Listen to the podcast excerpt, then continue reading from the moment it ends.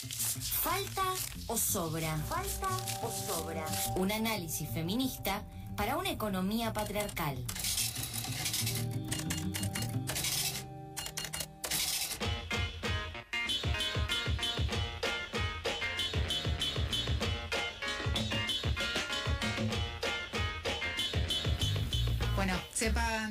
Todos los inconvenientes técnicos que estamos teniendo en el día de hoy. Lo hacemos con mucho cariño. Moretti, ¿vos me estás escuchando? Tampoco. Yo estoy escuchando efectivamente, sí, sí, estoy escuchando. Eh, muteé el micrófono porque está pasando una ambulancia eh, para sumar al, al- al estilo, digamos, a la textura a- auditiva de este momento. Decime textura otra vez, por favor. La, la textura auditiva. Bien, este, en este segmento, en este espacio, en realidad, debería estar presente Corina Rodríguez Enríquez. Ella es economista egresada de la Universidad de Buenos Aires, doctora en Ciencias Sociales por la Facultad Latinoamericana de Ciencias Sociales e investigadora del CONICET por, y muchas cosas más que no vamos a nombrar, salvo que vos quieras, eh, Moretti. ¿Querés nombrar? ¿Seguir nombrando todas las cosas? Desmuteo. Efectivamente.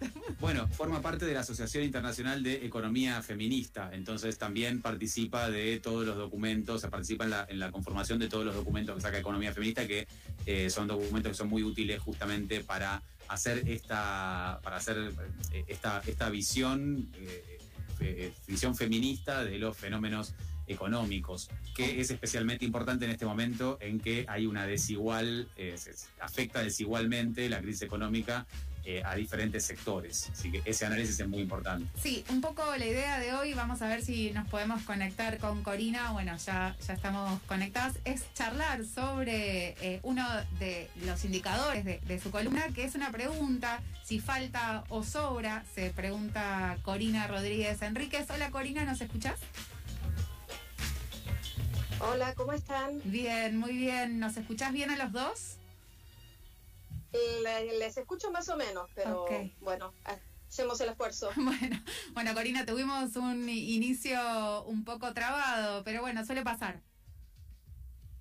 Tal cual, los de- debuts. Sí. Corina, ¿nos querés ir contando un poco, aproximando un poco, eh, digamos, a qué se va a referir el espacio de economía feminista en la tribu?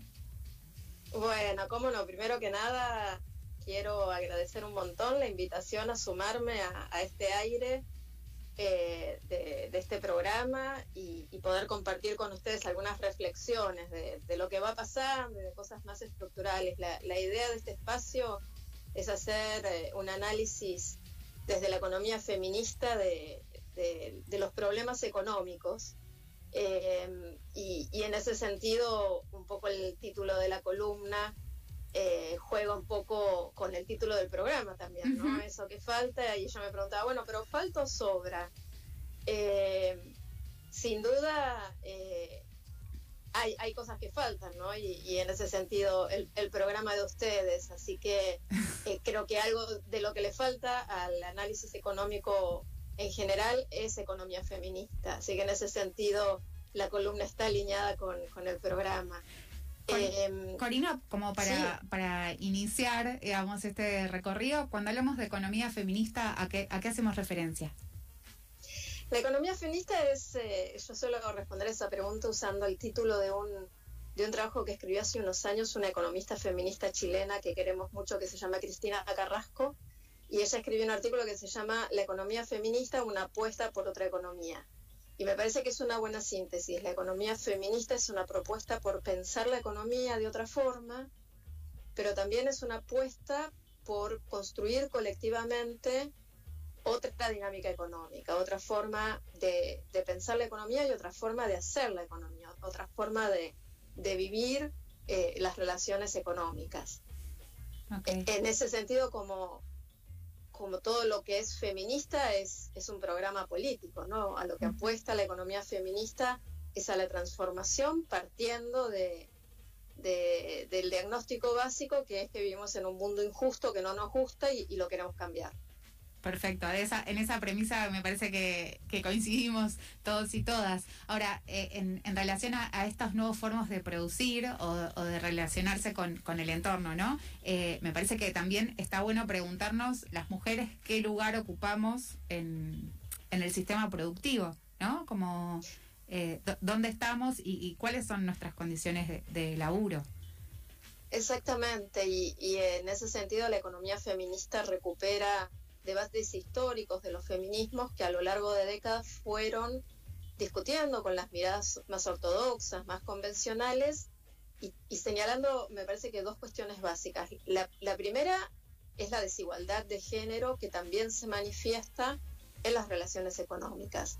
Si rastreamos en la historia eh, antecedentes de la economía feminista, vamos a ver que desde, desde hace muchas décadas, desde el, siglo anterior, eh, había gente preocupada porque las mujeres, cuando participábamos en actividades económicas, ganábamos menos que los varones. Y de hecho, la evidencia lo que mostraba era que a muchas mujeres nos costaba participar en actividades económicas. Entonces las brechas de desigualdad de género en, en el mercado laboral, en el acceso a activos económicos, en las actividades económicas en general, en el acceso a financiamiento, etcétera, es algo que la economía feminista viene a, contribuir a poner de manifiesto. Pero además, y esto creo que es la contribución central de la economía feminista, eh, viene a mostrar que lo que habitualmente se, se describe como sistema económico es solo una parte.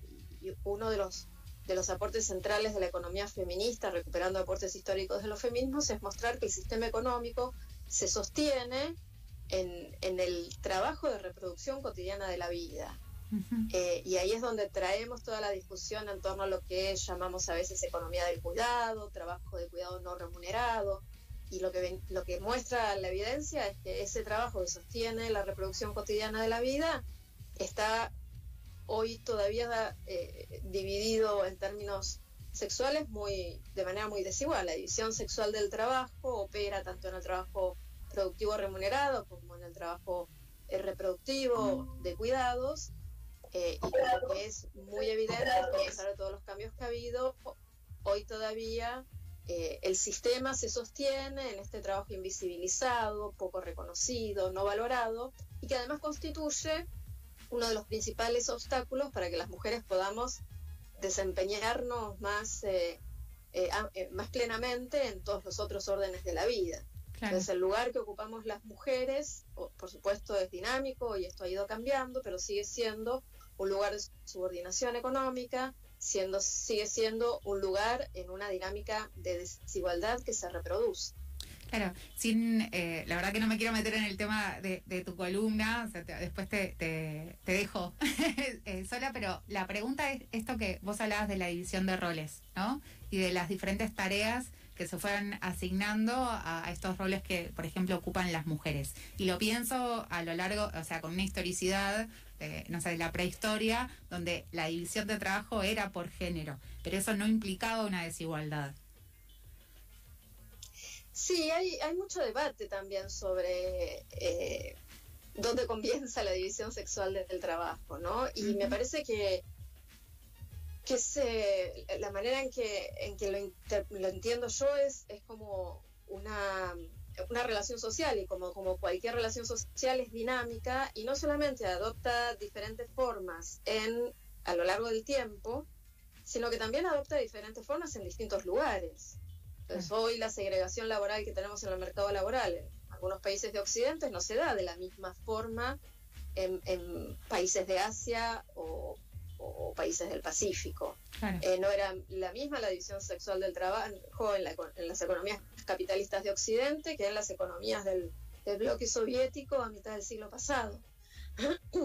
lo, cierto es, y, aquí comparto lo que vos decís, ¿no? que eh, cuando hablamos de la división sexual del trabajo nos estamos refiriendo no solamente a un reparto, distribución de actividades entre varones y mujeres o por género, sino que estamos dando cuenta de, que la división que opera entraña una desigualdad.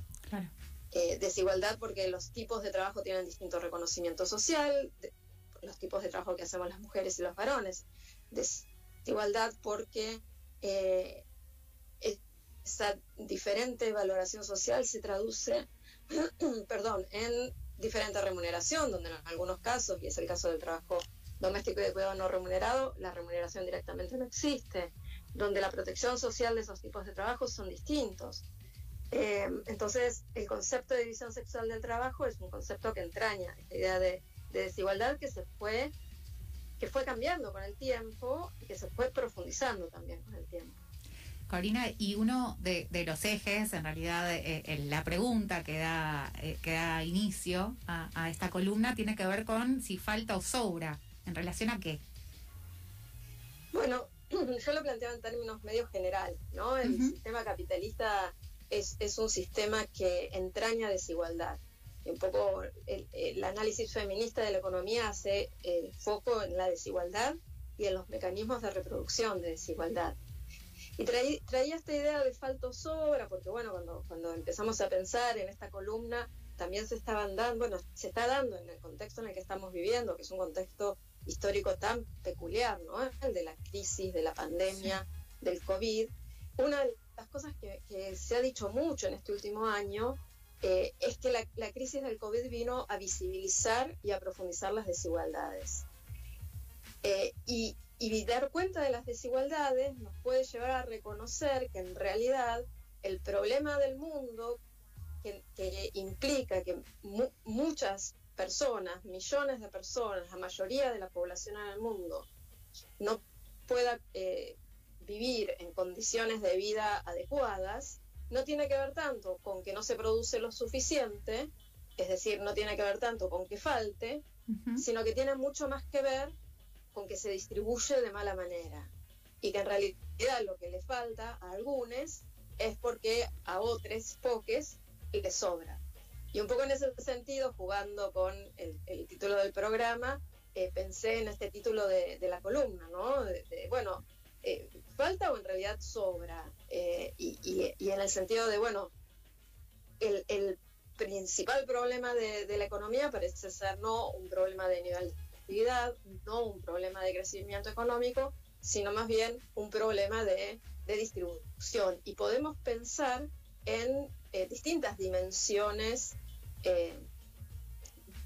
donde se da esta desigual distribución, donde se da esta, esta desigualdad, eh, donde en algunos lugares falta y en otros sobra. Una dimensión es la propia dimensión del, trabajo remunerado, del trabajo para el mercado. No hay eh, sectores de la población que estructuralmente padecen desempleo, que no encuentran empleo, y eso convive con sectores de la población que están en, situaciones de sobreactividad, ¿no? que, trabajan eh, horas infinitas en, el día. Sobre explotación. Eh, claro, eh, lo que pareciera ver es una inadecuada distribución de estos empleos o por lo menos del tiempo de trabajo remunerado. Y lo mismo pasa con el trabajo no remunerado. A las mujeres nos sobra trabajo no remunerado y a los hombres les falta. Sí. Y algo que se puso muy en evidencia en este contexto de pandemia y, que ya se venía hablando en algunas agendas por la justicia eh, social, bueno, a muchas personas, a muchos hogares les faltan recursos, pero a algunos pocos les sobran recursos. Y esto lo podemos pensar en términos de hogares y personas, pero también en términos de países. Hay países ricos, hay países opulentos, y hoy lo, lo estamos viendo, por ejemplo, con la capacidad de producir y distribuir vacunas. Hay países que hoy ya tienen a más de la mitad de su población vacunada y que tienen vacunas para seguir vacunando durante años y hay países que estamos arañando un, una, eh, un proceso de vacunación muy lento y hay países que no han tenido la posibilidad todavía de aplicar una sola vacuna. Entonces, a algunos países les sobran vacunas, a muchos países les falta. Y en términos de, pensarlo desde, desde lo local, desde caso nuestro, la economía argentina, bueno, aquí es, es, me parece que cada vez más evidente que hay grupos de población ricos, cada vez más pequeños, por cierto, y grupos de población pobres, cada vez más grandes, por cierto. Por cierto. El, el último dato de incidencia de la pobreza yo creo que ha sido muy contundente, ¿no? 42% de la población en Argentina vive en situación de pobreza mientras tenemos a un puñado de personas que tienen tanto ingreso como para tener que pagar esta contribución de única vez a las máximas riquezas. Y me parece que ese es el escándalo más grande de nuestra sociedad. Sí, que sin es un poco la, visión de la economía feminista, ¿no? Claro. Eh, el nivel de desigualdad en el que vivimos, esta situación donde a muchos les falta y a otros les sobra, eh, debiera ser socialmente inadmisible. No, no, nos podemos bancar esta situación. Claro, eso eh, pensaba mientras decías lo del escándalo, ¿no? Eh, yo por lo menos tengo la sensación de que pasa como, bueno, sí, eh, hay un grupo muy pequeño de ricos que acumulan fortunas don, y a, su vez, en contraposición, la masa de, trabajadores y trabajadoras eh, explotados es cada vez mayor y como medio que se naturaliza. ¿No? Esa situación, bueno, es así, fue así y va, y va a seguir siendo así. Y la cuando, ¿no? De toda esta eh, este recorrido y este relato que haces de, cómo no es una cuestión de escasez, ¿no? De, falta, sino de, acumulación en manos de, acumulación, de, acumulación y mala distribución que, como vos decís, se legitima con, la construcción de las narrativas, ¿no? Yo creo que algo que, que, permite que esta acumulación persista y se profundice son todas las narrativas vinculadas con la meritocracia, con el emprendedurismo, ¿no? Esta idea de que Marcos Alperín es rico porque fue emprendedor, porque se arriesgó, porque y no porque tuvo un montón de beneficios fiscales, porque nació en una familia acomodada, porque partió de una situación de, opulencia. Eh, me parece que esta idea del mérito, de que quien se esfuerza lo, lo logra, y estos modelos que se construyen en nuestras sociedades, son los que van legitimando, ¿no? Y, que hacen que la mayoría de la población que se ve privada, pero de las cosas más esenciales de la vida, eh, persista en la resignación, ¿no? Bueno, es lo que me tocó, la vida es así, eh, y, es, me parece que la construcción de esas narrativas, las que son imprescindibles para, para mantener la legitimidad del sistema, porque si no, como decía, no es tan obsceno lo que sucede, que todas las personas deberíamos revelarnos frente a esta situación. Y es un poco lo que hace los feminismos, ¿no? Nos revelamos ante este mundo y activamos una agenda eh, de transformación. Corina, podemos quedarnos hablando eh, toda la tarde. la verdad que es, es, sumamente interesante y obviamente la pregunta que sale ahí es, es, cómo, ¿no? Digamos, cómo, cómo hacemos para cambiarlo, de qué forma me parece que eso podemos ir charlándolo a lo largo de las semanas. Corina va a estar acompañándonos eh, dos veces por mes, una vez cada 15 días. Así que, bueno, primero agradecerte un montón que, formes parte de este equipo y segundo, decirte que vamos a seguir charlando largo y tendido durante el año. Sí, buenísimo. Esa, esa es la idea. Para mí es un placer poder volver cada 15 días y esto fue solo como una pequeña piedrita en el agua que, haga mucha, eh, eh, mucha aureola para, para que sigamos pensando en todas estas cosas. Quien habla es Corina Rodríguez Enríquez, economista egresada de la Universidad de Buenos Aires, parte del CONICET también.